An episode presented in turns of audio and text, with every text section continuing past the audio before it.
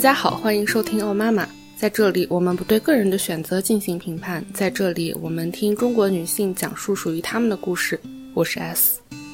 每年的四月是 World Autism Awareness Month，世界提高自闭症意识月。两年前的四月，《哦妈妈》的第十二和第十三期中，我们采访了 Danielle，一位自闭症儿童的妈妈。丹尼奥向我们讲述了他的经历和加拿大针对自闭症家庭所有的一些政策。两年后的四月，我们回访了丹尼奥，来聊聊节目播出后他获得的一些非常积极的反馈。过去两年里，他和儿子小枫叶身上发生的一些变化。如果你已经听过第十二期、第十三期采访丹尼奥的节目，欢迎你根据 show notes 及单集介绍里的时间点跳转至更新部分。如果你喜欢哦妈妈，欢迎你转发给你的朋友，也欢迎你在百米有 coffee 或爱发电上打赏，支持我做出更多优质的内容。这些链接都可以在 show notes 里面找到。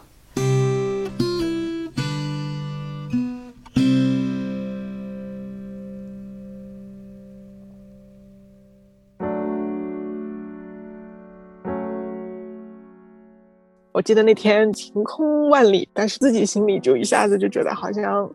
有一大团乌云就笼笼罩着，就有一个小姑娘就跑过来拿了一本书给我，让我读书给她。就我还从来没有对普通的小朋友，就是他会来让你读书给他，然后他会非常开心的看着你，然后听你读，他会给你有反馈，他会问你问题。这种感受我我还没有过。就养孩子是很累，但是你会得到很多互动嘛？就这些我还没有感受过。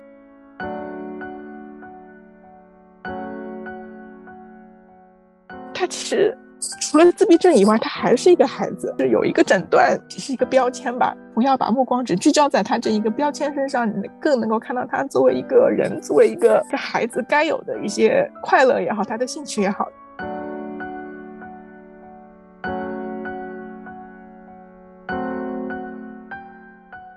大家好，这里是哦妈妈电台。在这里，我们不对个人的选择进行评判。在这里，我们听中国女性讲述她们的和生育有关的最真实的故事。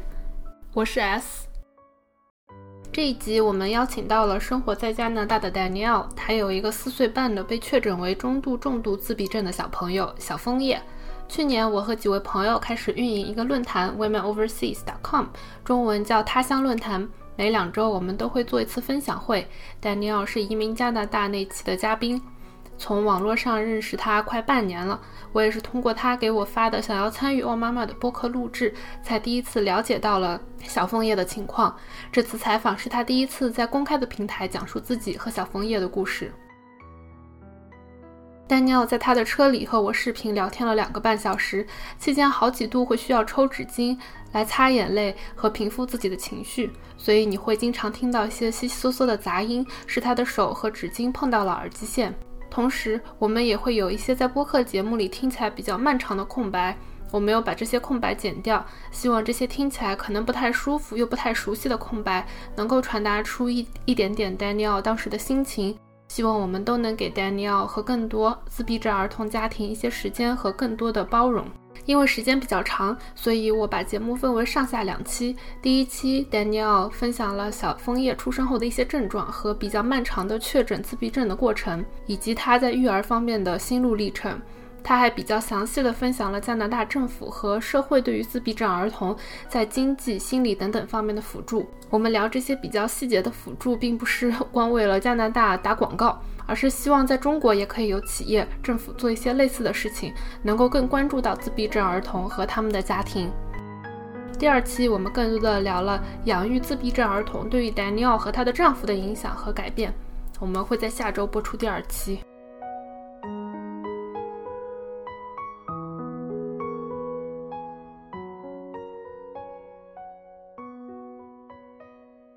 大家好，欢迎收听新一期的欧妈妈。这一期我们邀请到了一位生活在加拿大的妈妈 Danielle，嗯，她会给我们分享一些关于她的自闭症小朋友和她的一些情况，请她来给我们打下招呼。啊，大家好，我是 Danielle。前的话，很多人了解我，可能是因为嗯，他说分享会，我是加拿大的持派移民顾问，我在那个平台上面分享了很多加拿大的移民的资讯。但其实我有一个小秘密，就是我有一个自闭症的儿子，然后他有两个诊断，一个是自闭症，还有一个是全面发育迟缓。参加欧妈妈这个节目，真的也是鼓起勇气了，希望能够嗯把我的这些经历分享出来，能够帮助到更多人，然后可以了解自闭症小朋友，也可以了解自闭症的家庭，对于加拿大。更好的能够帮助自闭症家庭有一些什么样的政策，我也有做一些分享，希望能够帮助到更多的人。可以给我们介绍一下你目前的家庭成员的情况吗？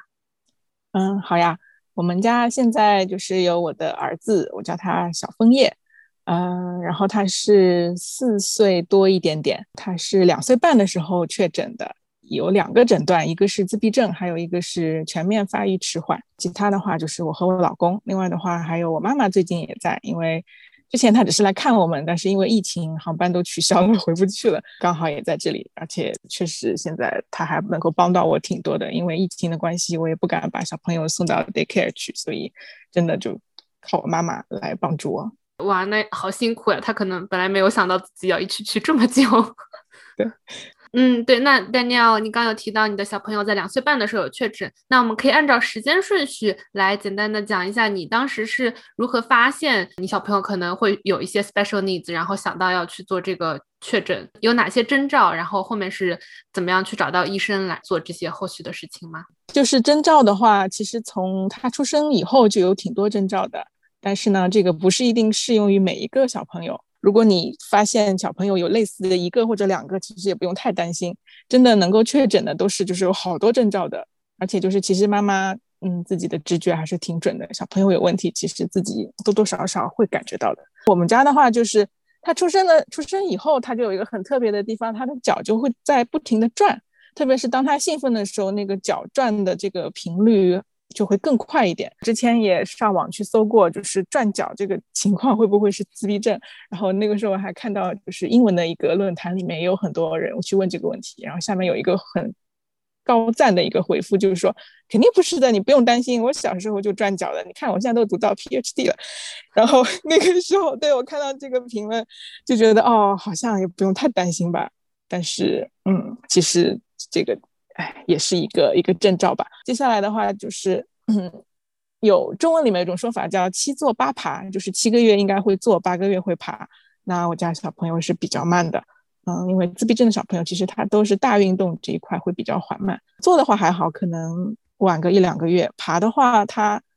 嗯，真正会爬，就是那种膝盖着地、两个脚着地的这种爬，他到十四个月才会。他之前只会那种匍匐式的爬，就是肚子贴在地上，这样一拱一拱往前的爬。对他这个状态持续了好久，一直到对，就我说的一岁两个月吧，对，十四个月的时候他才会真正的爬。然后走路的话也很慢，就很多小朋友他可能一岁不到甚至就会走了。那我们家真正开始走是十九个月，就这些都是 red flags。我家小朋友是典型的倒退型自闭症。就是他其实刚出生的时候也还好，也没有太大的差异。但是他到十八，就是到一岁半到两岁之间，这个是很多小朋友都会这样的倒退型。就是他之前会讲的一些话都不会说了，他之前可能会说七八个词吧，就已经比同龄的小朋友会少一些了。因为按照这个呃发育指标来说的话，你在一岁半的时候应该至少会说十个词，那他那个时候也只会说嗯八七八个吧。但到后面的话，就是这七八个词基本上已逐渐的一个一个都不会讲了。他那个笑容啊，感觉也比从前少了。就从前还挺高兴的，就还经常看到他乐呵呵的，但是就明显笑容少了。然后眼神的话，就会也会出现比较呆滞的这个状态。平时就是叫他名字，从前可能还会有反应，但是倒退了以后，就是你叫他名字，可能叫个五下，他能够有一下能够回头看看你就不错了。还有的话就是。嗯，一般这个年龄段的小朋友会指嘛，他之前也会指的，就是用手指他想要的东西，或者是用手指他看到一个什么东西。嗯，但是后面指这个动作也不会了。嗯，然后他会拖着大人的手去他想去的地方，或者是他想拿什么东西，他也不会用语言表达，他就会拉着你，然后就够到他想去够的地方。其他还有一些就是很典型的刻板行为了，就是比如说会有的时候兴奋的时候会甩手啊，然后他听到很多响。比较吵的声音，他会用手去捂耳朵，嗯，就这种自闭症就是这种叫 sensory overload，就是他会感官上刺激过多，就他有点没有办法处理，所以就是有的时候光线太强烈，他也会想用手遮住眼睛，他会踮脚走路，家里喜欢不停的开关灯，还有那种类似强迫有点强迫症的症状嘛，就他看到家里有什么橱门开着或者是抽屉半拉开这状态，他会想把它关上。全部都是要那种很完美的状态，然后他排东西，对，就是比如说喜欢排玩具，把玩具排成一列，而且都是特别整齐的，就是对，就是不是一种就普普通通排的，他要排的特别，每个都贴在一起，就特别特别整齐这样子。还有的话就是他会有比较狭窄的兴趣，这一点也是就是自闭症小孩很普遍的。他的话就是特别喜欢字母和数字这两个东西，嗯，对其他的呃兴趣都不是很大。嗯，他还会比较挑食，就是其实小朋友挑食都很普遍嘛，但是自闭症的小孩就是更容易挑食，他可能就是只吃那么几样东西。我家的话，他可能这一阵子会想吃米饭，但他可能每天吃吃吃吃三个月，突然就有天一点都不想碰了，就会又到下一个食物，可能也是会持续喜欢几个月，然后突然又都不碰了。他们还会害怕洗头，呃，我家小朋友就是这样，就是水碰到脸部也是一种，就是感官上有点。过载的那种状态，剪头发也是一个呃大难题。嗯，不管是用剪刀剪，就那种咔嚓的声音，或者是你剃头的那个，那就更更严重了，就滋这个声音都很害怕。现在有那种推出专门是给小朋友自闭症小朋友剪头发的那种剪刀，特制的剪刀，就没有那种咔嚓的声音，这个还挺神奇的。但是我后来想想还是算了，我我看了一些视频，就是还是说你应该速战速决可能更好一些，就是你是剃头的，但是。你可能第一次努力踢十分钟能踢完，后面你，嗯，能力提高了，可能五分钟就可以搞定。虽然会哭，就很哭的很惨，哭五分钟，但是，哎，反正，就还是能够完成的。我觉得听下来就是，感觉就是不仅是他有这些症状，然后对于你就是作为他的 caretaker 来说的话，感觉有非常多的挑战，就每一个步骤都是一个很大的挑战。对，就带小孩儿其实就是很累的，但是自闭症的小孩可能各方面的困难程度都是普通小孩的可能百倍吧。最严重的，我觉得让我觉得特别担心的就是他有一阵子就是斜眼特别严重，就是眼睛会往边上看，然后甚至是边转圈边斜眼。之前看了一些视频，就说这个可能是嗯癫痫的一种，当然后来发现他不是的了，但是确实有一些就是自闭症小孩和癫痫是经常会连在一起的，他们的概率很高。嗯，斜眼就是属于安静的癫痫的一种，然后我就因为这个就特别担心，然后我就去联系了小朋友的儿科医生，另外也联系了就是专门帮助 special needs 的机构。嗯，接下来就是我们就是做了一系列的诊断，就是如何诊断自闭症呢？嗯，在我这里加拿大的话是一个还蛮漫长的一个过程。首先你是要去排队的，排队的话基础是就是你需要有一些。嗯，前期的诊断觉得好像是有这个可能的，然后你才能够有资格排上队。排上队的话，可能一般都要等个八九个月，甚至一年都有可能。所以我之前的话就是一边排着队，然后一边的话就是做一些呃初期的诊断。嗯，首先的话就是他因为语言发展很慢嘛，那这个的话在这里首先第一步就是你先要去做 speech delay 的测试，然后呃会去专门的地方，然后。那个老师会陪他玩，然后同时观察他，也会做一个很简单那个小的问卷，里面会打分，基本上达到那个一定的分数，就是有高自闭症这个倾向了，他就会把你 refer 到其他的机构去做更详细的诊断。因为，嗯，自闭症的小孩如果发育迟，呃，不是发育，就是语言迟缓的话，他其实也首先要排除的是他有没有耳朵有问题，就是是不是耳聋，或者也不一定是耳聋，就是他可能耳朵听力上有一些障碍，他听的不是很清楚，所以他。模仿起来也会比较慢，嗯，所以就是也要去做那个耳聋的测试，这个也是，哎，特别难。就是我们去做那个常规的耳聋测试，他根本不配合，因为他需要把那个测试的机器塞在他耳朵里，所以我们那一次就没有完成。然后没有完成的小朋友就是要做全麻的耳耳聋测试，所以他又经历过一次去医院全麻低配版的一个测试。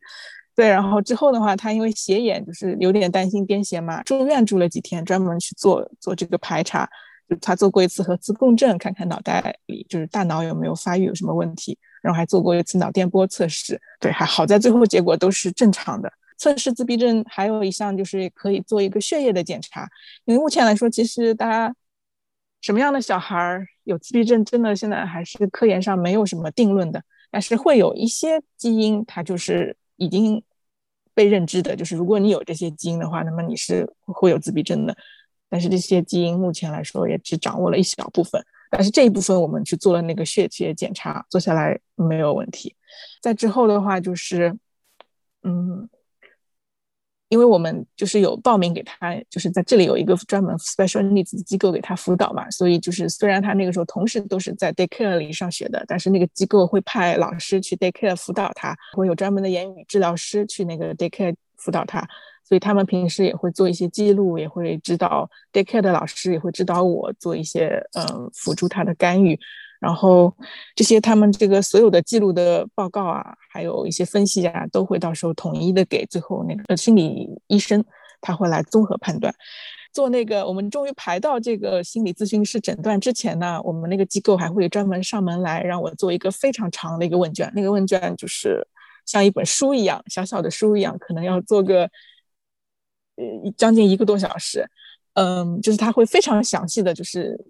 问你你。小朋友有哪一些？呃，就比如说他会不会走楼梯啊？呃，就就就那种这种类似的问题，基本上我记得我那个时候回答的都是哦还不会，或者是只会一点点，基本上很少有就是会的那种。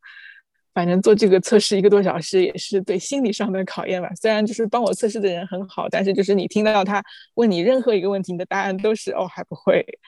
啊，或者只会一点点，就是心里还是挺难过的。然后这个测试就是最终它会出现一个呃总的一个评估报告，就是根据这个来判断你小孩的发育的这个 milestone，就是他这个发育的程度。这个也是最终会帮助心理医生来判断你有没有自闭症。最后一步就是到了真的去检测的那那一步，那个的话就是和心理医生约呃约一次，就是也不算测试吧，就其实挺像一个玩的一个状态。就是去跟那个心理医生去互动玩，我们家长也在的，那个大概要玩两个小时左右，就他会有各种各样的陪他玩啊，然后发指令啊，看他会不会响应。测试的时候，我其实我还挺高兴的，因为我没有想到，就是我家儿子会一些，嗯，假装游戏的这种反馈，就是它里面有一个项目，就是他会看你会不会拿一个小奶瓶放在一个小婴儿的嘴里，就是假装给他喂奶。这个这个假装游戏，我之前。我家就是小枫叶还从来没有过，所以我在那次测试的时候看到他有做这个动作，心理医生也很高兴，然后我也很惊讶，我觉得哎呀，好像那天表现的都不错，因为他有好多心理医生让他互动的项目他都完成了。想啊，大概测试出来会是轻度自闭症吧，但是哎呀，没想到就是最后出结果的时候，就是还是中度重度这个状态。他还告诉我，因为各种评估报告下来。你们还有全变发育迟缓，他那个报告总结出来就是好多能力，嗯，我家儿子可能他虽然那个时候测试的时候将近两岁半吧，但是他很多能力就是只有六个月的小朋友或者三个月的小朋友，反正都是一岁以前的小朋友才会达到的程度，所以就是会有一个全面发育迟缓这样一个诊断，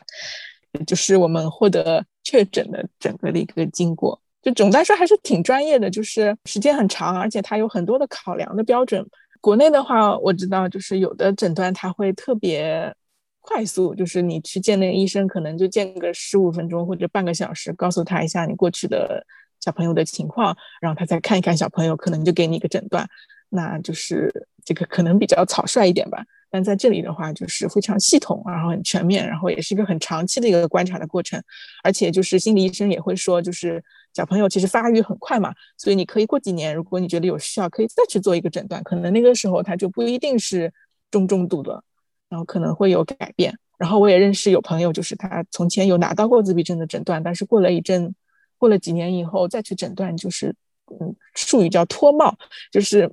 把这个诊断可以拿掉了。所以这个也是有的，当然就是脱帽的概率是很低的，就大量的小朋友会这个诊断是跟一辈子的。脱帽的话，嗯，不是很常见。那你还记得当时医生告诉你这个诊断结果的时候是怎样的一个场景？听诊断的话是，就是我们做完那个游戏以后，他会说你先把小朋友就是送走，就是我们先把他送回 daycare，然后我们再开车回来，这这个过程当中，他也在做一些分析嘛，然后就写一些东西。去他的办公室，我和我老公都在，他就给我们讲这个为什么会得到这两个诊断。就像我刚才说的，就是我去的时候，我其实做好准备，他一定是自闭症的，只不过，就那个时候觉得应该是轻度的，但是没有想到，就是最后不光是中重度，而且还拿到了另外一个诊断，就是全面发育迟缓。所以就当下就是在他办公室就哭了，啊，对，啊。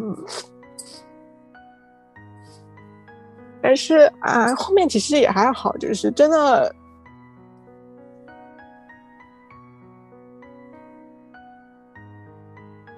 对，反正就当下就特别特别难过。然后我记得那天就是外面晴空万里吧，对，但是就是自己心里就一下子就觉得好像有一大团乌云就笼笼罩着，就这种感觉。嗯，但是也好，就是再怎么样，你就是心里有了一个啊，就有了一个怎么说呢？对，但就是心里至少你知道了哦，原来小朋友是这样，就有了一个了断吧。然后接下来就是生活该怎么样就该怎么样。然后而且有了这个诊断，你就可以嗯进一步可以去享受其他更多的社会的帮助，还有政府的扶持。谢谢你跟我们分享一个比较 vulnerable、比较脆弱的时刻。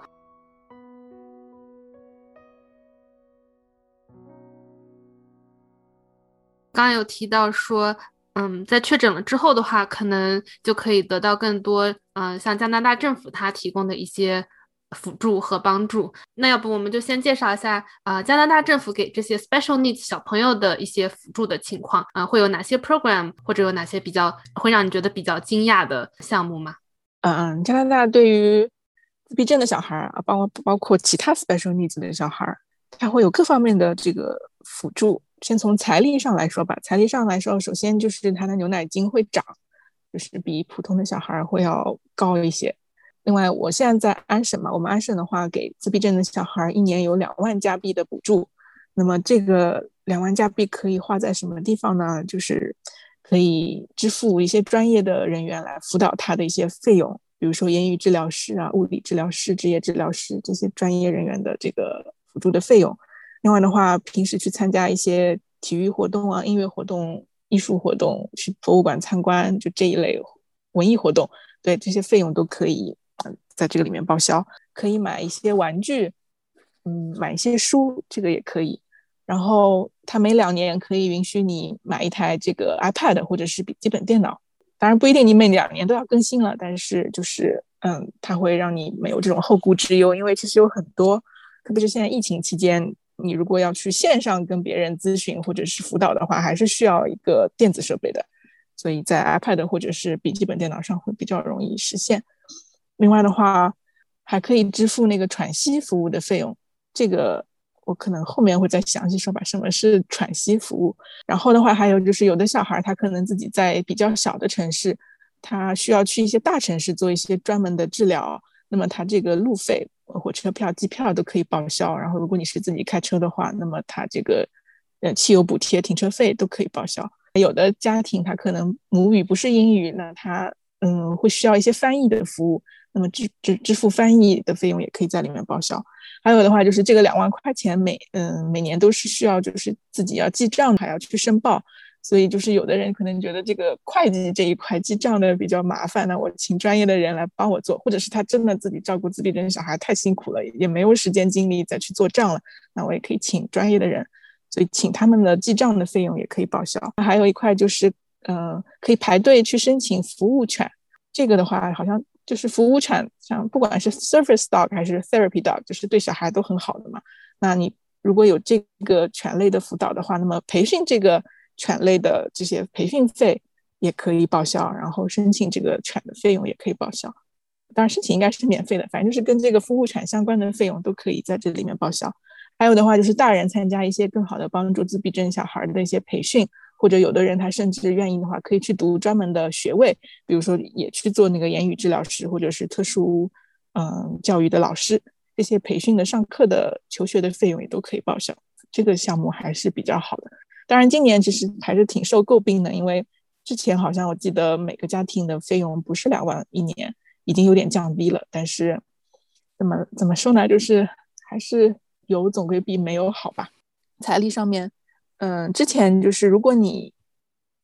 不是全职工作的话，那么你的小孩去上 daycare 是不可以享受国国家的补助的，因为他觉得，比如说你妈妈，就一般可能是妈妈没有工作嘛，就在家带小孩。那他会觉得说，你既然可以带他，你就不应该把他送到 daycare 去，或者是你可以送，但是这个费用让你自费。但是现在因为有了诊断了以后，你去 daycare 可以得到政府的补贴，因为他们会觉得说，你去 daycare 是一个很好的融合的过程，然后也帮助小朋友社交。这点我也觉得特别是的，就是我在家带他，肯定没有在 daycare 里面，嗯，他进步那么大。而且 daycare 里面老师的辅导，还有包括他看其他小朋友，他可以跟着模仿，这个真的是家里没有办法实现的。Daycare 的补贴这一块也可以享受，然后的话，嗯，就是，嗯，加拿大的话，小孩都是可以有教育基金的，嗯，然后但是如果你是自闭症了以后呢，你就教育基金你就不能买了，它可以二选一，你只能买一个是另外一个残障基金，但是那个残障基金它国家投入的比例会比教育基金会更高一些，还会有，嗯，因为自闭症小孩他那个上厕所这一块可能也会比较慢。所以会一直要用到尿布嘛？像我家现在暂时也还没有学会怎么上厕所，所以就是你额外的这些，呃，购买尿布还有湿巾这些费用都可以补贴。有的自闭症小孩有这个咬衣服的习惯，就我家暂时还没有嘛，希望不要有吧。对，但是就很多自闭症小孩有这种会要咬衣服领子的，呃，习惯，或者是他穿鞋也会经常会有那种踢啊或者。这种动作，那么鞋子的磨损也会很快，所以这些购买衣服和鞋子的，呃，也会有额外的补贴。另外的话，还有就是，嗯，像我们安省它有自闭症协会，如果你是是会员的话，那么可以享受到很多会员的服务，它还会给你定期寄这个杂志。嗯，那么这一笔费用的话，虽然不是很多，但是对于有的家庭来说，我我还要花一些年费去买这个服务，可能他就算了。那么为了让你没有后顾之忧，你这个付的这个年费，他也可以再重新还给你，就让你能够 access 更多所有的服务。所以这是财力上面，就是还真的做的还挺好的。然后从教育上面来说的话，就是，嗯，在加拿大就都是融合教育，就是他鼓励小朋友要去和普通的小朋友一起上学，不会因为你有这个诊断你就。可能国内就比较难吧，国内经常看到就是小朋友去上了学，但是实在适应不了，他可能会发脾气啊，或者甚至会和其他的小朋友没有办法和平相处，可能会有打人啊或者什么其他的原因，就不是他的原因，就是他自闭症的原因嘛。但是很多学校就说那不行，你不能再来上学了，就把你劝退了。那在这里的话就不会这样，所以嗯。基本上就是从 daycare 开始，一直到上学期间，你都是可以和正常的小孩一起上学的。当然，如果特别严重了，那可能也只能去特殊学校了。但总的来说是推行融合教育，然后所有的上课的老师，他们之之前读书的时候也都会经过自闭症和特殊教育的培训，所以他们也比较了解怎么样和这些小朋友打交道。嗯，如果是嗯真的开始上小学开始以后，那么。班级里面就会有，嗯，一对一或者是一对多的特殊教育的老师来辅导他们，嗯，那这个就看你班级里面有多少小朋友是特殊状况的了，嗯，一般来说，如果人比较少的话，那可能就是一对一的特殊教育辅导。那如果班级里有两三个，那么可能会配一到两个特殊教育的老师来辅导这些学生。那么这样的话，嗯，其他就是，嗯。其他的上课的老师就可以有更多的心思，可以完成他的教学啊，不要就是还要去分心照顾这一类小朋友。嗯，我之前也看到过，嗯，网友有分享，就是不是自闭症的小孩，可能聋哑人的小孩，他们在上学的时候会专门有人帮他们去打字，就是把老师讲的话全部都打成文字给他们看，甚至有的是他会有那个手语的老师，嗯，会坐在你旁边，就是帮你打手语，让你能理解老师的话。而且我还看到一个帖子，就是说那个打手语其实也像同传一样，其实是很辛苦的一个工作。所以他那个一节课甚至有四个人，就是轮流来帮他打手语。对，就是既是照顾到小朋友，不是不是那个已经不是小朋友，能上学的都应该是年纪比较大的高中或者大学了。对，就既照顾到他本人，同时也照顾到这些专业的老师的这个心理的承受程度。对他们也是需要休息的，所以我觉得这一块都做的挺人性化的。再接下来一个块就是社会整个社会的支持吧，在这里因为，嗯，自闭症，啊，怎么说？就是现在过去是说六十八个人当中有一个嘛，那现在我最近去看了那个 CDC 它的更新的说，现在是五十四个小朋友里面就有一个。所以这个比例还是很高的，所以就是在这里，其实每一个人他从小到大多多少少一定会接触到自闭症的小孩，对这块不是很陌生，嗯，所以全社会的接受度还是挺高的。另外的话，在这里就是有一些特别暖心的一些举动，比如说，嗯，圣诞节就是大家都是要去 mall 里面和圣诞老人合影的嘛，这是一个很传统的一个项目，但是因为排队的人很长。然后等待时间有很多，这个对自闭症小孩来说是非常大的一个考验，他没有办法就是忍受这个排队时间长，还有旁边还有各种噪音、灯光啊，就对他来说也是一个过载的情况。所以说这里就是有这种 mall，他会在人少的时候，比如说周日的晚嗯傍晚。因为一般周日它关门比较早，它就会在那个关门以后会辟两个小时的时间，就是专门就是给自闭症家庭的小朋友去排队和圣诞老人合影。它也不是排队的方式，就是每个人去拿个号，然后等到叫到你了你再去，这样的话就还比较好。而且就是整个环境都是大家都是自闭症家庭嘛，所以就比较有包容性。所以如果你真的小朋友发脾气什么的，大家也不会会有异样的眼光看着你，就觉得还是挺 welcoming 的这个状态。很多电影院它会有。一些特殊的专场电影给这些特殊需要的家庭，因为电影院一般就是它声音会开得很小嘛，然后有的时候灯光也会特别强烈。那么这种专场电影的话，它就会把声音和光线都调得柔和一些，那么让这些小朋友也可以有机会，包括家长也是，你带着小孩也不可能去看电影，就是让家长小朋友都有机会能够去电影院欣赏一些电影。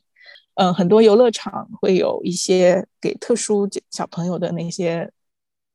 专属通道，你就不用排队了。那个这个也是挺人性化的。还有就是就业这一块吧，就很多家庭其实他都特别担心，就是我家小朋友长大了能不能找到工作。那么在加拿大的话，就是就业还是有很多支持的。嗯，我在生小孩之前我就有看到，比如说电影院检票的人，就这个工作其实也不是很难嘛，但是他。可以给一些就是有一些残障的，或者是心理上有一些状态的人，可以给他提供一个这样的一个工作机会。还有一些，比如说我之前有看到，就是可能这个工作也挺适合我家 我家小枫叶的，就是可以去超市做理货架的这个工作。因为就像他不是也很喜欢，就把把东西都摆的特别好嘛，我觉得这个工作也挺适合他的。对，可以做一些这种后后台的这些辅助的工作。然后还有一个，我觉得特别。感动的就是，之前有看到有一个小朋友，就是他的兴趣爱好就是火车，他对从小就是对火车特别痴迷。他后面长大了以后，他的工作就是去火车站做那种客服人员，因为他可以把所有的火车线、时刻表、线路、路经的城市，他全部都记在脑子里，所以说他就适合特别做这个客服的工作。就有的人他可能要去查我应该怎么去哪里，应该。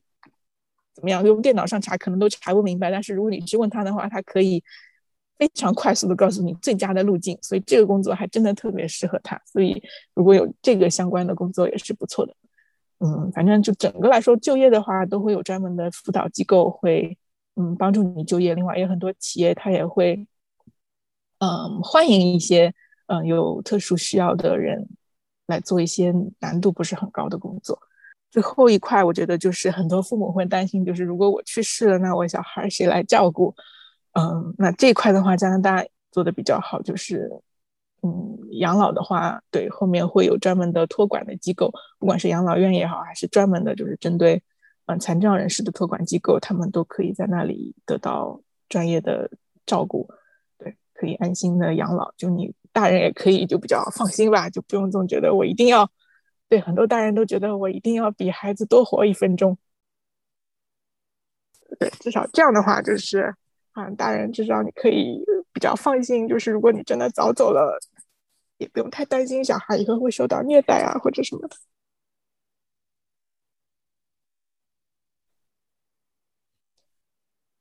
嗯，对，还有啊，还有还有一点，就是，嗯。这个是跟移民相关的了。就是从前的话，嗯，如果你是家里有自闭症的小孩，或者是嗯唐氏啊之类的小孩，你你整个家庭就是没有办法移民加拿大的。那么，因为他会觉得说你会给加拿大的这个呃医疗各方面会造成一些负担，也会增加本地人可能排队的时间长度。然后来的话，就是三年前就是把这个改了。这一类的孩子，嗯，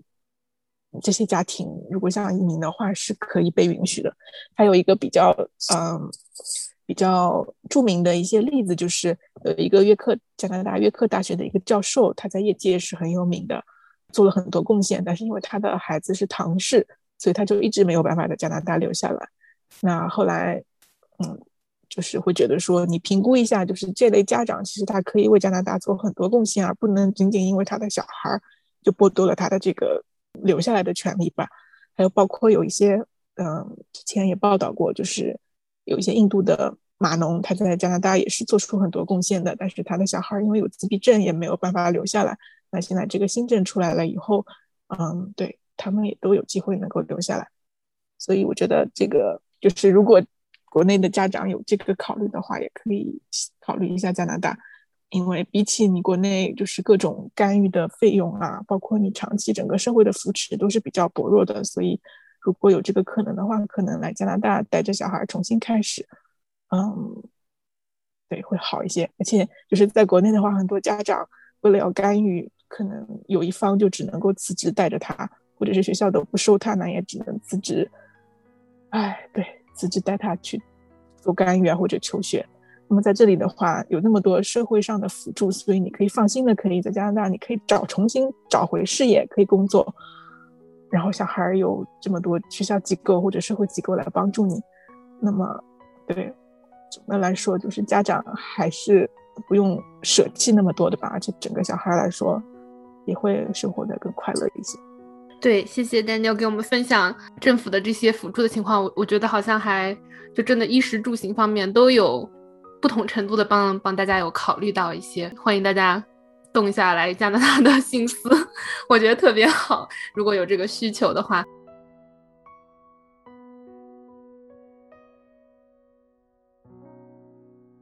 那刚刚的话，你有提到这个喘息服务，它应该是属于加拿大政府给 special needs 小朋友的父母的一种辅助的呃项目。那你可以给我们，我觉得这个这个的话就是特别好，就是我们可能有的时候会想到说啊，这个小朋友是 special needs，那我们就想尽办法让这个小朋友过得更好，可能就会忘记掉说照顾他们的家长需要付出特别特别多。嗯，所以会有一些这种针对小朋友家长的这些服务，你可以给我们介绍一下？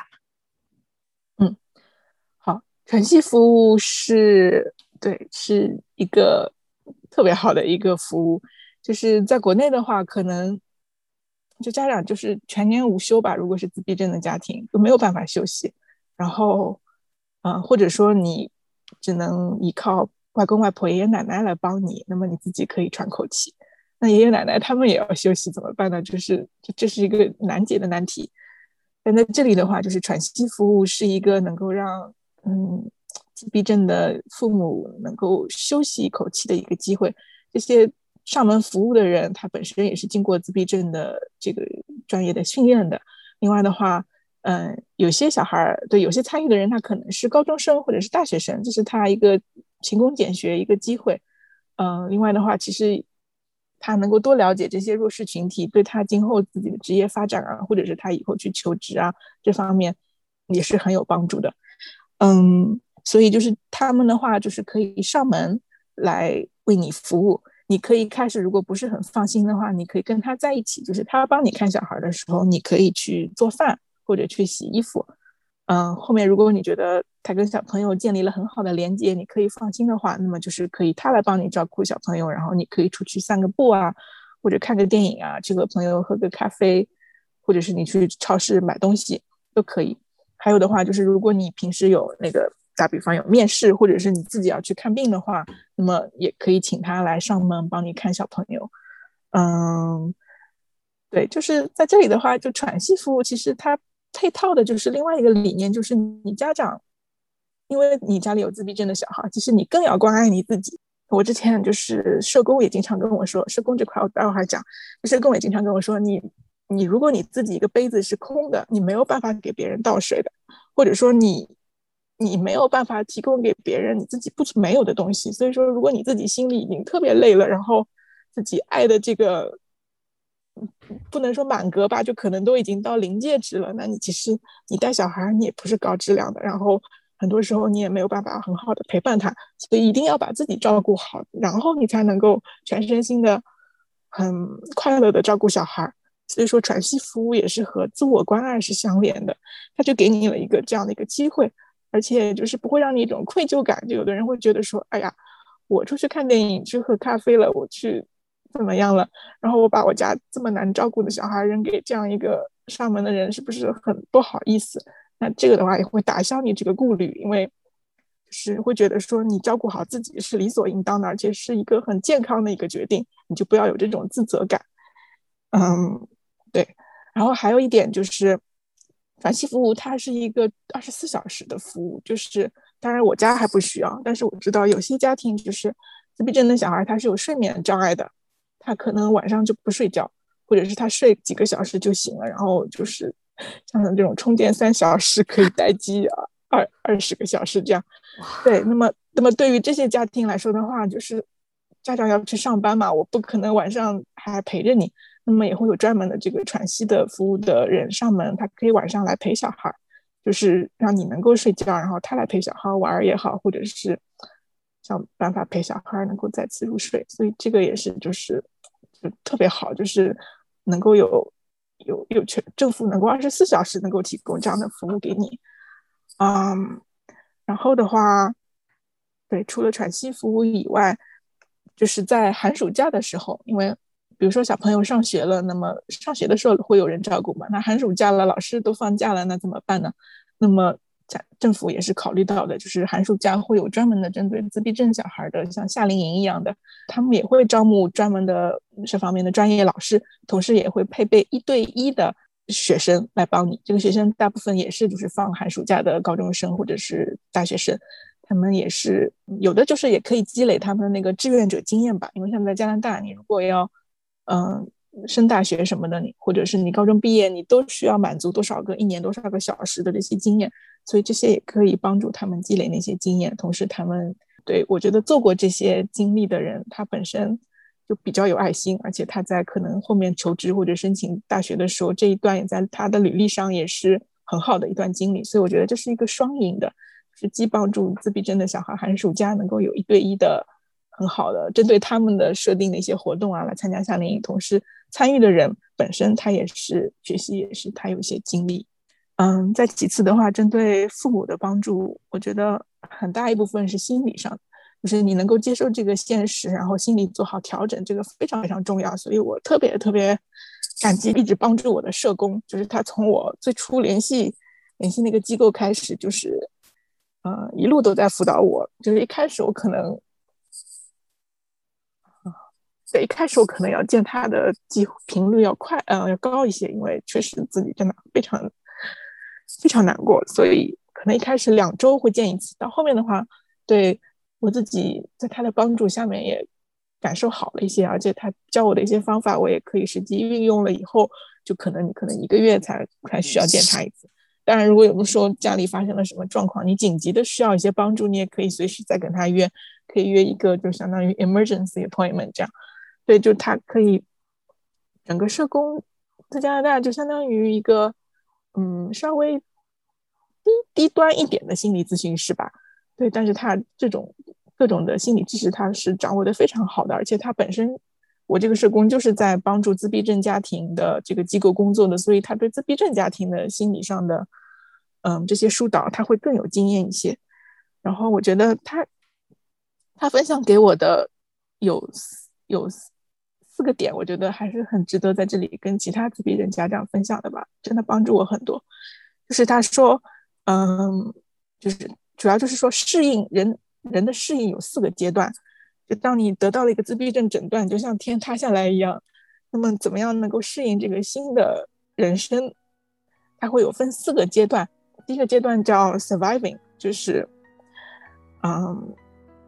你这个时候就心里其实特别特别难过的，你做什么事情都是像只是为了能够活下来。对，就那个时候我自己也特别能有感受嘛，就你，对，就你平时像吃饭，就是好像也食不知味，然后，对你平时还是要就是嗯，该做的事情还是要做，比如说还是要送小朋友去 day care，那你经常就是开车的那个路上。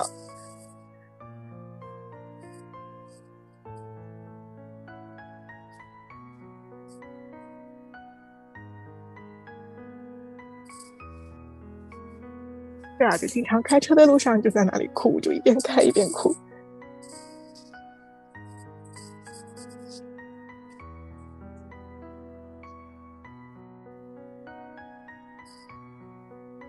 就这个 surviving 的这个 mode 可能会持续很久，就是，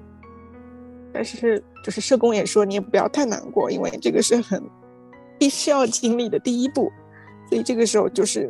你该干什么还是干什么。当然我。这个过程会很辛苦，然后你该哭的时候还是一定要哭出来，然后让自己情绪有一个释放。另外，你所有的状态，包括你会觉得，哎呀，是得到这个诊断非常震惊啊，或者你觉得很悲痛，或者有的人会觉得特别愤怒，就是哎呀，为什么会选择我？哎，为什么会降临在我头上？有的人会出现就是想跟老天来 bargain 的这种状态，就比如说。啊，我愿意少活二十年，你能不能让我的孩子成为健正常的孩子？就这些所有的想法都是很、很、很正常的。然后，所有的你的害怕还有难过啊，这些都是必经的经历。有的有的人他在这一阶段还会出现就是否认的状态，比如说他会不愿意接受这个现实，觉得说不可能，我小孩不会是自闭症，他以后一定会好的。但是，我这些也都是很正常的。就是，等到你真的把这第一阶段过去了以后，就会到第二阶段。第二阶段叫 searching，嗯，这个阶段呢，就是说很多人会去做特别多的研究，就是包括我也是，就是因为其实当发生了这个事情以后，你会发现人生其实很多人都是想能够给自己一个 sense of control 的，就是你。你生活能够有这个掌控感的话，你会觉得很安心嘛？但是你就会一下子失掉了这个 control 的感觉，所以你就会去不停的去，所以就会不停的去，嗯，查询相关的资料，能够懂得更多。所以这个阶段也是很很必要的。嗯，这样的话，对你学习的更多，当然你也可以更好的帮助孩子。另外，你也会有。更多的对未来的一点确定的感觉，至少你查的时候你会发现啊，大家都是经历过这样的，或者说我后面做做什么，哪些举动我可以帮助孩子，那你也会觉得未来稍微有一点，对，可以掌控的这种感觉吧。再接下来第三个阶段啊，叫 settling in，这个就是相当于一个接受的状态了吧，就是你不再是像第一阶段 surviving 这样的，就每天啊，就是。心里难过的就只能为了活而活下去。那这一阶段的话，就是你不会有太多太多的担忧，你能够接受现实，然后过正常的生活。同时的话，你看孩子也不会，就是看到他就只想到自闭症。你会看到他会觉得说他，对，他其实除了自闭症以外，他还是一个孩子。就比如说，你会，比如说小男孩，你会你看到他说，呃，他他他还是会喜欢一些正常的小男孩该对该喜欢的事情，然后你也会看到他其他的除了自闭症以外的其他的一些需要，就是对更关注到他本身，就是有一个诊断，其实只是一个标签吧，嗯，但总的来说，你能够。不要把目光只聚焦在他这一个标签身上，你更能够看到他作为一个人，作为一个对，作为一个孩子该有的一些快乐也好，他的兴趣也好，这个就是在 settling 这一个第三阶段里面能够做到，你真的能够接受了，接受孩子，也接受你自己全家这一个新的现实。再接下来就是到第四个阶段，就是叫 separating，separating 就是你彻底的。可以把你自己和孩子的状态分离出去了，嗯，就是孩子是很不幸吧，可能对对这样，但是嗯，你会不把自己和他完完全全的捆绑在一起，这个时候你就会会关更关注到自己，就是总有一天你会和孩子要分离的。不管是情感上的分离也好，还是物理上的分离也好，他也可能会要离开你，嗯，成立不知道能不能成立自己的家庭了。这个也是，嗯，对，很多人会担忧的。对，或者他自己能够独立生活也好，对，总有一天要分离的。所以，就是能够把自己不把自己的所有的生活的全部都和这个孩子捆绑在一起，你还是更关注自己的内心。而且在这个阶段，很多人就是可以。跳脱出这个自闭症带来的所有的悲伤也好，或者所有的不方便也好，你会更关重新会重新关注到自己什么样的事情可以是让自己做的开心的，然后很多人会找回自己的幽默感，或者是自信，或者自我价值。我觉得就是真正的放下了吧，分离和放下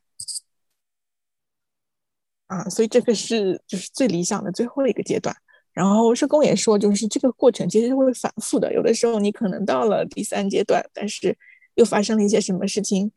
你一下子又会回到第一阶段，就特别特别难过。所以这些反复也都是可以理解的，不要给自己太大的压力。这个是一个可能是个螺旋上升的一个阶段，但是大家就是努力能够最终能够努力朝着第四个阶段前进吧。我记得之前就是好多。网上、微博上还有知乎上有看到一些分享，就是说，那你有些家长到后面就顿悟了，就是我其实我再怎么样拼了命努力，我小孩儿啊，可能该倒退还是会倒退的，然后进步可能还是很慢，但是我千万不能把自己给丢了。对，就有的人他会会觉得说啊，那我还是应该我每天打扮的漂漂亮亮的去上班，然后我还是应该有自己的兴趣爱好。除了小孩之外，对，对他自己能够也能够，对，就生活中心不是只有孩子，就他还是一个自己独立的人啊，所以这些都是我们，对我也在努力当中。嗯，那你觉得你现在会是在哪个阶段呢？或者是在哪几个阶段之间反复？我觉得我现在可能在第三和第四个阶段之间吧。对就是，但当然也会反复了。有的时候看到，嗯，对，就打比方，有一次就是，当然这是疫情前了，就我去接小朋友，他还在那边玩玩具，就有一个小姑娘就跑过来拿了一本书给我，让我读书给她。就我还从来没有对普通的小朋友，就是他会来让你读书给他，然后他会非常开心的看着你，然后听你读，然后他会给你有反馈，他会问你问题，就这种。对这种感受，我我还没有过，所以虽然那天就是我很开心，我觉得哎呀能够和这个小朋友这么好的互动，但是后面还是觉得就特别还是挺难过的，就是养养育是养育一个小孩该有的乐趣，或者是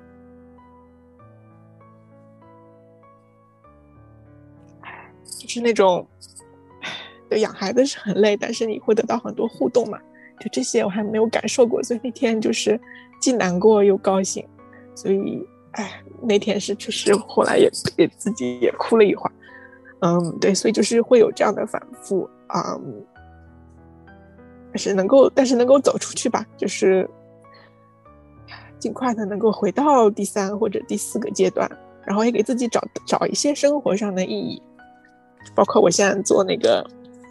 移民顾问能够帮助到很多人，我觉得这个也是能够帮助我尽快的能够走出来一个很重要的一个原因。最近各种活动，包括他乡啊什么的，也认识很多人，像你这样的人，所以对我就觉得，得给自己找到生活的乐趣和意义，真的很重要，也可以更真的能够尽快的帮你能够呀走出这个自闭症造成的各种阴影吧。嗯，好的，嗯，对，我也很高兴认识你，嗯，对，哎，那等一下，关于喘息服务还有一个小小的 follow up，是这个服务它是需要花钱的吗？就对于家长来说，这个服务是需要花钱的。嗯，你可以通过那个，比如说安省是两万块的那个资助满，一年你可以通过这个费用来报销，或者是有的时候你自己所在的嗯城市它也会有额外的自己城市的一些补贴，也可以从那个里面补贴出去。嗯，还有的话，如果还不够，那么就是你自己再额外的自己掏钱。嗯嗯，这样。那那它这个服务的话，费用大概会是多少呢？其实喘息服务的费用不是很高的，就是它安省的话，比如说最低工资是十四块钱的话，喘息服务可能可能一般都是什么十六、十七、十八这样子，就不是很贵一个小时。那还挺好的。一般的小孩他有那种 babysitter，可能这个也就是进阶版的 babysitter 那种吧。愿意去做自闭症小孩的 babysitter 还这种人还挺难找的，所以确实也只能通过喘息服务来找。就他们本身也经过培训，另外他们也是。一般来说也是特别有爱心的人吧，愿意去做这个服务，因为可能他的工作就是每天都是照顾不同的自闭症家庭，所以对他来说，他上班如果一天工作八个小时的话，他也挺累的，所以真的是要心里有大爱的人才能够做这份职业。谢谢 Daniel 给我们分享，对 我刚听的也快要掉眼泪了，就觉得好，真的是很，比如说现在像我，我会想到说自己要不要生小孩。那我肯定不会想说啊，我要是生了一个有自闭症、有特殊需求的小朋友会是怎样的？我想的可能就是，就就觉得很正常。我就是会一个会生一个很普通的小孩，我们可能就这样过完很普通的一生。嗯，我觉得听到这一面的故事也是，就真的觉得很难、很辛苦，辛苦你了。呃，这这个 podcast 出去，可能我都可以想象，豆瓣上可能很多人会把它加入一个收藏夹，就叫。不婚不育保平安吧，对，确实，在那我自己都从前都没有认识过自闭症的小孩，就是完全是一个不了解这样的一个真空的状态，然后现在才知道原来对他那个概率这么高，而且也没有什么治疗的好的方法，原因现在大量的还是不明的，除了自闭症以外，还有其他一些 special needs，所以总的来说，整个。就能够生到一个健康的小孩，真的这个概率其实还挺低的。嗯，能够生到真的是特别幸运的一件事情。好，那我们关于小朋友部分的话，我们最后来可以跟我们分享一下小朋友目前四岁半的话，他的身体状况呀，啊，他的精神和教育状况。目前来说，他身体状况，我觉得就是进步真的很大的。我觉得和他确诊的那个两岁半相比，他。身体各方面，特别是大运动进步很快。我之前就一直很担心，哎呀，他怎么还不会跑啊，还不会跳？然后这些他后来都会了。比如说那个走台阶，走一步，同时另外一个脚再跨上一步，就这个动作，而不是就是走一步，两个脚都停留在那个台阶上，然后再往上跨一步，就是就这种正常的走台阶他也会了。所以我觉得给自己也是鼓励吧，给其他家长也是鼓励，就是。虽然可能发展的会慢一些，但是，嗯，一般来说一定会，一定会有进步的。他现在笑容也比从前多很多，然后眼神各方面也没有就是特别暗淡的那种，叫他名字或者那种互动的眼神也很多，所以我觉得这方面都有在进步。嗯，说话也比过去好很多了。就是虽然他还不会，嗯，哎，不会说很多吧。然后，但是他自己感兴趣的，比如说数字和字母啊，这些都讲的还不错。当然发音不是很标准，有的可能只有我能听得懂。但是就是确实说话有很大的进步，上厕所也在进步当中。至少他现在终于对那个小马桶 开始有一点兴趣了。对，中间是坐都不愿意坐上去，那至少能够对有兴趣就是第一步吧。所以，嗯，指导我的老师也很高兴，我也很高兴他现在有各方面的。呃，进步，而且就是因为疫情，反而有一个好处就是，嗯，他主要在家嘛，所以，嗯，他暴露在其他的病菌的或者病毒的这个机会比较少，所以他现在生病比原来少多了。他过去就是去 daycare 的话，经常会过几个月就要生一次病，而且因为他有一个身体的状况叫 atopy，就是他比一般的小孩会。嗯。生病时间更长，而且他这个一旦有病菌进入到他体内，他那个反应会更过激一点，所以他一般生病一旦生了都是要两三周才会好的，可能其他小朋友一个礼拜就能好了，那他就时间很长，所以就反而因为疫情的话，他就现在生病次数就几乎没有，所以对我也会轻松一些。带生病的小孩真的是比，唉，比带健康状态的小孩要难得多。精神状况的话。对疫情真的还很不容易的，大人有的时候都会觉得特别累啊，然后感觉特别闷。那他也是，所以我一般就是每天都尽量能够带他多出去玩玩、跑一跑，然后去公园。他特别喜欢玩滑滑梯，所以有机会反正都带他出去。天能够有一点跑动、出汗这种状态，他自己精神状态也会好很多，而且帮助他晚上睡觉。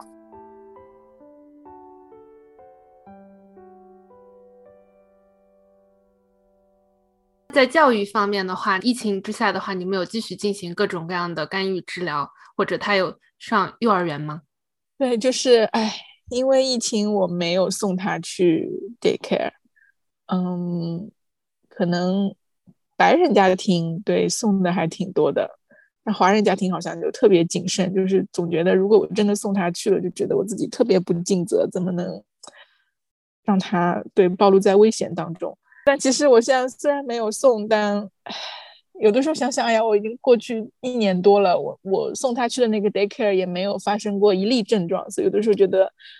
哎呀，要是早送了，我这一年就轻松多了。但是这个也没有对后悔药。再说也确实这个概率你也没有办法保证，真的哪天真的送了就得了，那你会觉得亏欠他一。所以哎，所以就目前没有送，那主要就是还是在在家里对玩一玩这样。不过，因为他马上就要上学了嘛，所以说教育状况的话，我还挺期待，就是九月份开学了以后，他可以就是进入小学。嗯，小学的话，就一开始是上两年的那个学前班，所以，嗯，我现在已经报名给他报好了。学校的话，这里都是会有专门的辅导自闭症的，呃，或者特殊需要的家庭，每个学校都有一个对接人，所以我还在等这个对接人，到时候要给我们就是家长、老师。还有校长，还有所有帮助他的过去的这些言语治疗师啊，嗯，各种专业的人士，对我们会所有人会要在入学前要开一个会，这个是就是每针对每一个家庭都会有单独这样一次会，所以这个还挺好的，所以我挺期待，就是那个会上，就是所有人会贡献自己的对这个小枫叶小朋友的了解，然后给他制定一个自己的计划，就是上学的一个计划。哪些上是他的优势，哪些是他的劣势，会做哪一些的辅助，所以在那个上面，在那个会上会详细的有一个制定。如果后面疫情真的严重的话，嗯，在加拿大是这样的，就是因为自闭症的小孩他会很不喜欢自己的 routine 被打破，嗯，有习惯的一个作息，他就不希望就是会一下子取消或者会有很大的变化，对他来说还还挺难。接受的。如果疫情严重的话，其他小朋友都是必须在家里上网课的话，嗯，自闭症的小孩还有其他一些特殊需要的小孩是可以继续去学校上课的。学校只针对他们开放，接触的人也就是固定的这些老师。所以，嗯，如果真的要中招感染病毒的概率也会比较低一些。哦，怪不得之前纽约的话也是，因为我现在住在一个小学对面，疫情最严重的时候，他们也是这样，只有 special needs 的小朋友可以去学校里面，其他人都要在家里面。我还觉得有点奇怪，好像是因为这个原因。否则在家真的一下子改变太多，他们没有办法接受，然后家长也会特别特别累。嗯嗯，对，所以这一点还是得为他们的健康状况考虑的。而且我觉得这个就是大家坐在一起开会，这个我现在这样讲好像不太好。专门针对这一个人讨论，就感觉投入了好多时间，为一个小朋友而付出好多，就会觉得哦，好神奇啊！对，但是我觉得可能就是加拿大能够做到这样吧。对，就是包括就每一个教育局，就是你可以在他们的网站上面，我自己去比较过，就是每个教育局它针对特殊需要的小孩会有一个他们的工作手册。就是会写的非常非常详细，大量的至少是两三百页的，我还看到过就是四五百页的，事无巨细的都分析了，所以你都就完全可以放心，就是任何状况他们都有考虑过，而且会有相应的人来做这些事情。记得之前啊，好像是微博上吧，有一个有一个匿名的妈妈，她写的一个帖子，里面有一句话，就是自闭症的孩子有什么意义生活在世界上？就是他们很多人会觉得说，啊，那他也没不能做出什么贡献，就感觉他在生活世界上就是个累赘。嗯，对，但其实可能不是这样的。一是他可以让其他有健康孩子的家庭会觉得说，原来你们自己是真能多有多么幸运，可能就对更好的能够照顾自己的小孩吧。就是有的时候你觉得自己家小孩这里不好那里不好，或者鸡娃的过程当中觉得特别崩溃的时候，对，有的时候你就想想其他的家庭的小孩，你就会觉得，哎，对你还有这个机会。去激他们，激他，对，已经是一个对对很多家长来说，对我们来说，就是还很羡慕的一件事情。你的小孩可能，对我觉得我的小孩能够高中毕业，可能都已经不知道能不能实现了。就是对，所以这是一方面。另外一方面的话，就是确实自闭症的小孩在这里给这个社会制造很多嗯工作机会。是辅助这些所有 special needs 的，就整个一一大套，就就包括我刚才说的那么多，他真的创造了非常非常多的就业机会，而且，嗯，也让大家就更学会了平等和包容吧，就对整个社会来说也是有好处的。所以，我觉得对，就是回应之前微博上那个妈妈，我觉得，对这批孩子会降临在这个世界上，也一定是有它的意义的。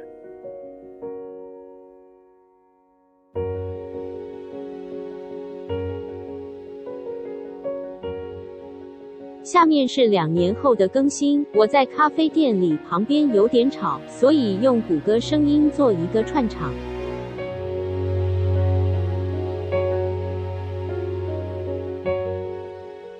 我们非常高兴的又再次请回到了 Daniel，很高兴在两年之后又可以跟你聊天啦。谢谢张长峰，真的没想到两年，哎呀，一下子过得这么快。嗯，现在又可以在四月份，特别是就是自闭症。Awareness 对这个月份我又回来录这个节目。对的，感觉这两年的话，嗯，至少我的生活是发生了很多的变化，包括我个人生活状态啊，然后我居住的环境啊之类的，全部都发生了很大的变化。所以也想要找 Daniel 再回来聊聊，看这两年里面你在你身上发生的变化，以及在小枫叶身上会发生哪些变化。首先的话，我们就先回顾一下我们前面做的那两期节目。在做完节目之后的话，有很多朋友听了你的故事之后，也有给我们一些反馈。回想起来，你会觉得？当时做完节目是什么样的感受？然后你有看到一些会让你觉得记忆深刻的反馈吗？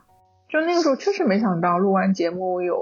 有挺多人有反馈的，而且我非常感谢大家。就我的节目特别长，整整有两集，能够愿意花时间听的人，我真的非常感谢。有一些同样是自闭症的家长会有联系我，然后还有很多有自闭症的成年人。是有一些就在这方面很有名的一些做科普的人，比如说阿星人啊，或者是青山啊，他们都有联系我。也有的话就是一些默默的知道自己被确诊了，但是他们生活当中也遇到有一些问题，过来跟我聊一聊，就还蛮感谢这些人可以来联系我的。另外我还没想到，其实也有一些做特教的老师，不管是国内的还是在海外的，还有一些言语治疗师啊，嗯，也会跟他们有一些联系，就觉得找到了一个。Community 的那种感觉，我还遇到了一些在国内本科是读心理学啊，或者是社工专业的同学，他们有兴趣来加拿大学习一些跟特教啊，或者是辅助特殊人群相关的社工或者心理咨询或者其他相关的领域的，就还觉得蛮有缘分的，所以也跟他们聊了一下，嗯，所以总的来说，对，就是通过这个播客可以接触到这么多有共鸣的人。彼此互相帮助、互相疗愈吧，还觉得挺好的。哇，那我也觉得很开心。这里的话也很好奇，因为在上一次节目，应该是第二期里面，你有提到说，其实你也非常推荐，如果是家里面有自闭症的儿童的家庭，也许可以考虑移民去加拿大，因为毕竟那边的社会政策啊、福利会比较好一些。那你在后来的工作中会有遇到这样的家庭吗？嗯，有，我还挺意外的，遇到过有几个家庭。他们还就是小孩儿，有的是已经确诊了，有的是疑似。他们还咨询过，就是自己有没有可能带着孩子过来，因为各种原因了，特别是就是这种家长，因为年龄的关系吧，对，在移民方面可能会有点难度啊，不像就是留学生。反正提供了一些建议吧，希望后面能够帮助到他们。好，非常开心你在做节目之后的话，会有遇到很多不同的朋友。接下来的话，我们就来聊一下最近两年有什么变化想和我们分享的。首先的话，可以问一下小枫叶现在的状况会有什么变化和进展吗？他的变化还挺大的，对我也没想到这个两年，特别是最近一年，最大的变化就是他现在语言能力突飞猛进，他现在可以说好多好多。当然不是说那种真正会说话的那种说，言语治疗师说这个叫 echolalia，就是在一个重复复述他听到的东西的阶段。就他现在你说一句什么话，他很非常有可能会完全去模仿你说的。他可以背下非常多的儿歌，他读的一些故事书啊，对他可以几乎一字不差的都背下来。当然发音不是特别标准了，但是这个发音也在进步。另外，我还很惊讶的发现，他还会读书，就是一本书摊开来，他可以用手指着上面的词，只要那个词不是特别难啊，他基本上都认识。语言这块有非常非常大的进步，所以我还挺欣慰的。我上一次播客说，我说不知道哪一天能够等到他叫我妈妈，对我觉得这一天可能也快来了。嗯，我刚就是想要问你，他有没有叫你妈妈？嗯，那我们共同祈祷那一天快点到。嗯，谢谢。就语言提升的话，其实整个带他的过程就会容易很多，至少能沟通一点了吧。另外，他现在比从前生病少很多了，这一块免疫力这块也提升了，这点也对我来说挺开心的。生病真的是对他或者是对我们来说都非常累的一件事情。那身体运动方面呢，会有影响或者进步吗？这一块我觉得也比从前有进步了。嗯，他跑啊，跳啊。最近有一次，对老师还传了一个视频给我，就是把球踢给他，他还能踢回来。虽然踢的 经常踢歪掉，对，但至少有这个互动了，各方面大运动啊都有进步，还挺好的。讲到这个，其实我后来就慢慢意识到，其实有些事情发生在小枫叶身上呢，其实和自闭症并没有关系，因为他有两个诊断，一个是自闭症，还有一个是全面发育迟缓嘛。他的那些症状是跟全面发育迟缓相关的，这一块现在跟上了以后会好很多。所以我就觉得我的故事可能有的自闭症家庭呢听起来不是特别可能有感触吧，但现在就觉得说，哎，那块对上来了会好很多。但是听下来的话，就属于他的一切的生活、饮食起居，就还是需要你全面的去帮助他，可能每时每刻都需要帮助他吗？会需要，肯定是比其他的小孩要更多关注和帮助吧。但是我觉得跟从前相比已经好很多了，像他现在还可以自己。穿衣服啊，穿鞋子啊，这都是没什么问题，这些都是进步。嗯，那我们聊了小枫叶的近况的话，那我们把目光转向你，因为我觉得，嗯，要照顾小枫叶肯定是非常非常辛苦的事情，而且你还要有自己的工作，这样。那你觉得最近这两年里面最辛苦的是什么时候呢？最辛苦就很多辛苦，其实就是养了孩子的家庭都能体会吧。就比如说小孩生病的时候啊，或者是他半夜做噩梦，或者睡眠质量不好，你要陪他对很久，这些肯定都很辛苦。但我觉得撇开这些的话，就是从他自闭症或者是全面发育迟缓这个角度来看，最辛苦的可能还是日常生活当中有些，比如说换季的时候要换鞋。现在是已经快春天了嘛，我又遇到了这个情况。好不容易上一个冬天让他穿上了靴子，现在到春天要他脱下来换那个正常的球鞋，就这一步就非常非常难。就他已经习惯了整个冬天，然后要做一个大的改变，嗯，挺难的。然后还有的话就是一直在找嘛，那个旧的鞋子可能也穿不了了，只能买一双新的鞋。但新的鞋也不可能买到跟原来一模一样的，所以可能又变了个颜色或者变了个款式。对，要让他穿新的鞋子也是个问题。好在就是我发现，其实他在学校或者是他平时去专门有一个辅导他的一个机构，在那儿的话，那些老师反而更容易让他去做这些改变。他们也说，可能因为跟家长在一起的话，他会觉得很安心，所以他耍耍脾气啊，或者不愿意做啊，他会觉得你应该会支持他，所以他会有更多的反抗。但是在那些地方的话，对，可能那些老师反而更容易让他。去做这些改变，所以我现在就是拜托那些老师，让他先试一下，比如说新鞋子、新衣服啊。有的时候早上出门，就如果还要他换一样新东西的话，就会折腾很久，然后你又很着急啊，要迟到，要迟到了，又不肯，可能在那儿发脾气，就那个时候会觉得特别特别辛苦一点。嗯，我都没有想到，就是 我觉得我以后想到换季这件事情，都会觉得有点不一样了。就没有想到，感觉很稀松平常的事情，但是对于小朋友来说，可能是一个很大的变化，就会特别特别难接受。嗯，是。其他的话，嗯，我还有记得一个，那个时候是他生病了。这一类特殊孩子生病会特别会特别艰难一点。去年有一次，就是他病了蛮长时间的，先是。鼻子里面感染，然后后面又发展到嘴唇感染，哎，反正就去看医生。当然也非常感谢那里的护士，就是我，我其实那一阵子已经非常崩溃了。然后我跑到那，我跟他说了这个情况，希望他给我加一个名额，因为很多这种看 walking 的看病也不是说你随便就能加的，如果他已经满了的话，就不能再加人了。但是我很感激，就是他让我加了一个名额。后面遇到一个医生也特别 nice，看完以后结束。那个护士还主动跟我说啊，给我一个拥抱。所以，对，反正就这种时候就觉得啊，虽然很很苦，但是就还是挺感谢，在这儿有很多就理解你的人可以来帮助你。还有一次也特别巧，我去同样去看病的时候，前面有一个也是自闭症的家庭，对，不过那个是个很大的男孩了，看上去应该快二十几岁了。他妈妈陪着他来的，然后还有一个好像是 PSW 吧，就是辅助他的一个像工作人员一样。我那天就，当然我也很累啊，然后就看到那一幕，就会想到自己未来那一瞬间是特别特别可以用崩溃来形容吧。就是你看到跟你同样的情境的人，然后那个场景是你可能自己啊十几年以后的状态，就会特别有感触。就现在，小红叶的状态还是个六岁的小男孩的样子嘛，他有很多很可爱的地方。但是，等你看到那些成年孩子的时候，就会就没有可爱的那一面了。就你更多的看到的是他，嗯，残障的那一面。就哎，讲出来很残忍，但是这也是现实吧。那种情况，你就会更觉得啊，很很辛苦。就现在你再怎么样还是个可爱的孩子，不管是我看着他，也会心里觉得好受一点，包括辅助他的人也会觉得啊，这是一个非常可爱的小男孩，也可能会有更多的关爱和耐心。但是当你看到是一个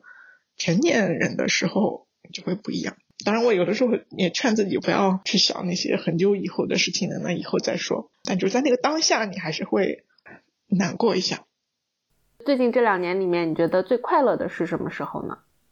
首先就是他语言上有很大的进步嘛，这点是真的让我非常高兴的。其次的话，就是我这两年给他找到了很多特别好的老师吧，不是说学校里的老师，学校里老师其实反而上一年的老师非常好，这学期的老师其实有一点不太好，也不能这么说，可能他其实挺好的，只不过跟上一年的老师做了一个对照，就会凸显出他好像没有之前那么好。但是平时我现在找到一个寒暑假，还包括有的时候学期当中会有好几天是老师要做培训嘛，那么就不能去上学。就那种时候，我给他找了一个机构，让他可以去学去玩。然后那个机构就非常非常非常非常棒，就里面的嗯人很专业，做相关的知识，然后又非常非常有爱心，真的是我见过最有爱心的老师。所以在那儿的话，小枫叶去每次都很开心。还遇到了好多，因为那个机构就是全是跟他一样的孩子嘛，当然也有成年人了。在那个环境里面，他还比在学校开心，其实，所以我还挺欣慰的，能够找到这样一个地方，我可以很放心的让他去。另外，他每天都很开心，这个是一个点。然后还有呢，我还遇到了一个言语治疗师，我之前也试了好几个，可能他也不能说人家不好吧，但可能就是和小枫叶不是很匹配。就我一直在等，哎呀，怎么一直找不到特别好的？哎，就突然机缘巧合吧，对，遇到了一个，他真的非常非常善良和耐心，也是在他的帮助下，我觉得小枫叶现在有言语上更多的进步，嗯，就特别特别好。我每次去，我觉得不光是帮小枫叶吧，对他对我也有很多鼓励。那真的很为你和小枫叶感到开心，就感觉加拿大还是有很多这样的资源，可能需要你去筛选啊，你去尝试。但至少还是能够找到一些你觉得比较喜欢的资源的。另外就是这个两年，我觉得经常会一些就很神奇的，让我在生活当中突然之间发现，哎，原来这个人也自己或者是家里的亲密的人会有跟自闭症相关的。在生活特别累的时候，哎，突然之间发生了一件这个事情，就觉得很温暖，好像是上天给你了一个嗯鼓励一样。我举几个例子好了，看一个 self compassion 就讲这个议题的一个 TED Talk，是一个很著名的美国的一个教授。看那个时候完全只是为了看 self compassion 这个议题啊，但没想到他分享的时候就讲了自己有一个自闭症的孩子，这个是我完全没有想到的，就觉得哎，突然之间跟他有有了更多的共鸣。呃，感兴趣的话可以看一下他的书，可以推荐一下，或者还有他的 TED Talk，他叫 Kristen Neff，是专门在 self compassion 这个领域还蛮有名的。最近看那个《Well，》这部电影，Brandon Fraser 不是今年拿了奥斯卡最佳男演员奖嘛？就他在这部电影里面也是，就是表演的真的非常精湛。然后我也没想到，哎，这个后面去看一下他的资料，会发现原来他在电影当中那么嗯精准的去。展现了就一个肥胖患者怎么样在生活当中生活的。其实他也有一个自闭症的孩子，然后他那个孩子是既有肥胖也有自闭症，还有一好像还有抑郁症，所以就其实他也很不容易了，就是在自己的生活当中还要去照顾自己这样的一个孩子。嗯，但是这些就对我来说是一个鼓励啊，就是你会觉得说他虽然很辛苦，但是他平时的这些养育啊，最终其实。反过来，在在你没想到的时候，其实给你提供了很多素材和经验，也就帮助了他现在在《Will》这部电影里面能够那么好的把那个主角能够展现出来，这对我来说是一个很大的鼓励。包括他今年在那个奥斯卡得奖的时候，他他讲的那段话里面也提到了他的这个儿子，就就挺感动的。然后还有一个就是不经意的例子，就是我想我可以看一些完全不相关的一些，比如说。纪录片什么的，然后我就看了一个豆瓣上大家推荐呃《奇遇人生》那一个真人秀吧，就是阿雅带着不同的明星去世界各地探险，然后我也没想到其中有一集他们去到了美国去追龙卷风，然后就找到了一个机构，就是他们专门陪游客去追龙卷风拍照啊什么的感受，就是完全没想到其中有一个创始人他女儿是自闭症的小孩儿，你经常在。完全没有想到的状态下面，突然看到就会有一种啊，好像冥冥当中有人要给你，就给你一点鼓励那种感觉。然后看龙卷风的这个什么公司还有一些专门针对自闭症小孩的特殊的项目，就可以给他们有一些调整。然后嗯，我还挺期待以后，不管是我自己去感受一下，跟着跟着他们去追一下龙卷风，我觉得蛮有意思的。或者以后是不是小枫叶也可以去。跟其他自闭症的小孩一样去感受一下，虽然听起来好像不是很开心的这个经历，但是确实这个两年当中经常会出现，原来有很多人跟我有同样的情况，然后他们都在自己各自的领域，因为这一点其实反而帮助了他们的不管是人生啊还是呃事业，所以给我也是很大的激励。那你会觉得这两年的话，你自己的心态？比如说，在你看待小枫叶的这个情况的心态，或者是你对于你自己呃未来人生的走向的这种心态上面，嗯，会有什么样的变化吗？变化我觉得还挺大的。就是我之前第一期的时候不讲了有四个阶段嘛，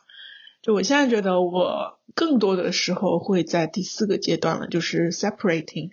就和他彻底的分离了，不是人生的方方面面都和他绑定了。就更多的找到了自己的乐趣啊、价值，还有自己喜欢的事业。当然，你生活当中肯定很多事情还是会 trigger 到你，然后你又回到前面三个阶段，这个是正常的。但就我觉得自己，嗯，确实调整了很多。然后就是这个两年在自我关怀上面，嗯，也有很大的嗯努力，所以我觉得自己状态也比从前好很多了。就我除了差不多每三周见一下心理咨询师。跟他聊一下对自己的一些苦闷的地方也好啊，或者是一些收获也好，觉得挺有帮助的。嗯，另外每隔两周我去做一次按摩，我之前还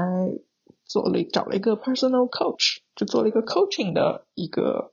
咨询，那个也挺有帮助的，和心理咨询师挺不一样的。还有的话，我还就是这一年开始，我还尝试了去做 reiki，那种就是像人的能量方面的。一些修护吧，啊，听上虽然听上去好像很玄学，但是我觉得还挺有用的。然后也遇到了一个非常好的一个嗯 Reiki Master，然后帮助我，觉得很很有收获。此外的话，就是也经常跟特别好的朋友有空就出去散散步啊，吃吃饭啊，还有跟国内的一些朋友可以聊聊天之类的。嗯，自我关怀、自我提升方面，嗯，这两年都有在积极的努力，所以我觉得自己状态也比从前好很多了。嗯，另外当然特别感谢小枫叶了有好的方向发展，我也觉得就更有希望。好的，你刚说的那个 Reiki，我们可以把它放到 Show Notes 里面，因为我也是第一次听说，大家有兴趣还可以去了解一下，我也很好奇。很高兴听到你有投资很多的时间和精力在自己的 well being 上，我觉得这个非常非常的重要。那这里的话，顺便也可以问一下，因为就上一次我们聊天的时候，你有提到说加拿大，比如说他会至少说政府有些补助，可以让你请到外援，有专业的人士可以帮你带小枫叶几个小时，给你一点时间出去喘息一下。你作为小枫叶的主要的照顾人的话，现在的话还会继续有这样的服务吗？你会觉得想要休息的时候会可以有休息的一个机会吗？嗯，还是有的。嗯，我现在没有请专门一个人来带他。我有事情或者说就是寒暑假这种时候，对我就会把他送到我刚才说的那个机构里面去，那边和其他的小朋友一起玩。所以那个已经帮助我很多了。我觉得已经有很多可以喘息啊，让我忙点工作啊，或者做点家务啊，对这些事情了。嗯，所以挺好的，有那个机构。反正 funding 还是有吧，但是就是年纪越大，funding 越少，所以就这块。但我觉得还还行，目前来说对我来说是足够的。但确实我也看到有些报道，就是说加拿大那个 funding 不足，特别是成人的家庭，可能后面会把自己的孩子送去这些地方，嗯，费用还挺高的，自己不一定能够负担得了。反正这个可能是全世界的难题吧。就加拿大已经做的是挺不错的了，但是就你说要做到百分之一百人人都满意，也可能达不到。除了 funding 以外，其实更多的还有一部分是工作机会吧。现在小枫叶还早了，还没有就多去查这些资料。但我最近就意外的就看到有一个针对他们的一个 job fair，就像一个招聘会一样的，还有请挺多机构来帮助提供职位啊什么的。所以我觉得这一块如果能参与的话，对应该未来就业也会好很多。我记得上次做播客的时候，我说小枫叶特别希望把东西排得很整齐嘛。我说他以后做一个超市的理货员，我觉得 Costco 的那种上架员可能还挺适合他的。然后我最近哎这两年突然发现还有一个工作，呃，当然不是说小枫叶以后一定要做这个，但是就是知道了以后，我觉得就还特别温暖。在的城市有一个专门给卖房子，不是你得把家里。最好是能够换上新的家具啊，然后摆上很漂亮的那种装饰啊，这样拍照啊，包括别人来看房都印象很好嘛。就专门有一个做这种 staging 的一个公司，他就是有一个很有艺术品味的一个老奶奶，但是她自己是嗯身体好像是要坐轮椅还是什么，反正就是她腿脚不便。然后呢，他就聘的那些帮他搬家具啊，还有摆这些装饰的，全是自闭症的成年人。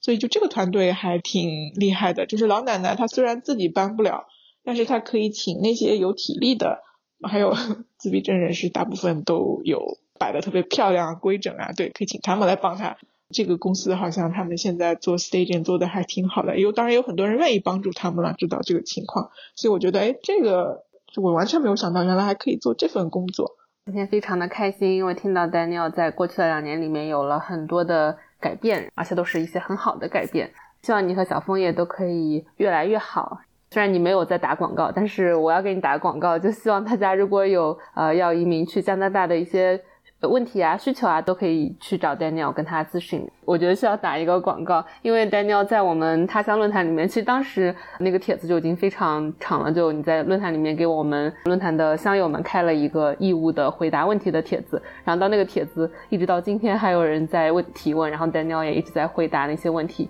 快三年了，一直在做这个事情，也非常的感谢 Daniel。谢谢，不客气，应该的。有的时候。有的咨询的人会跟我说他听过我的播客，我就会特别感动。那我们今天的话就先聊到这里，希望过两年也许有机会的话，我们可以再来聊一次之后的更新，然后我们可以看看小枫叶在这几年的变化，以及你之后可能会发生的一些变化。嗯，好的，没问题，谢谢川藏风。嗯，好，谢谢 Daniel。那我们今天就先聊到这里，拜拜。嗯，拜拜。以上是今天的内容，感谢你的收听。如果你对于 Daniel 或欧妈妈有任何的建议和问题，都欢迎你通过邮箱联系我们，或者是在小宇宙上面给我们留言。我们后会有期。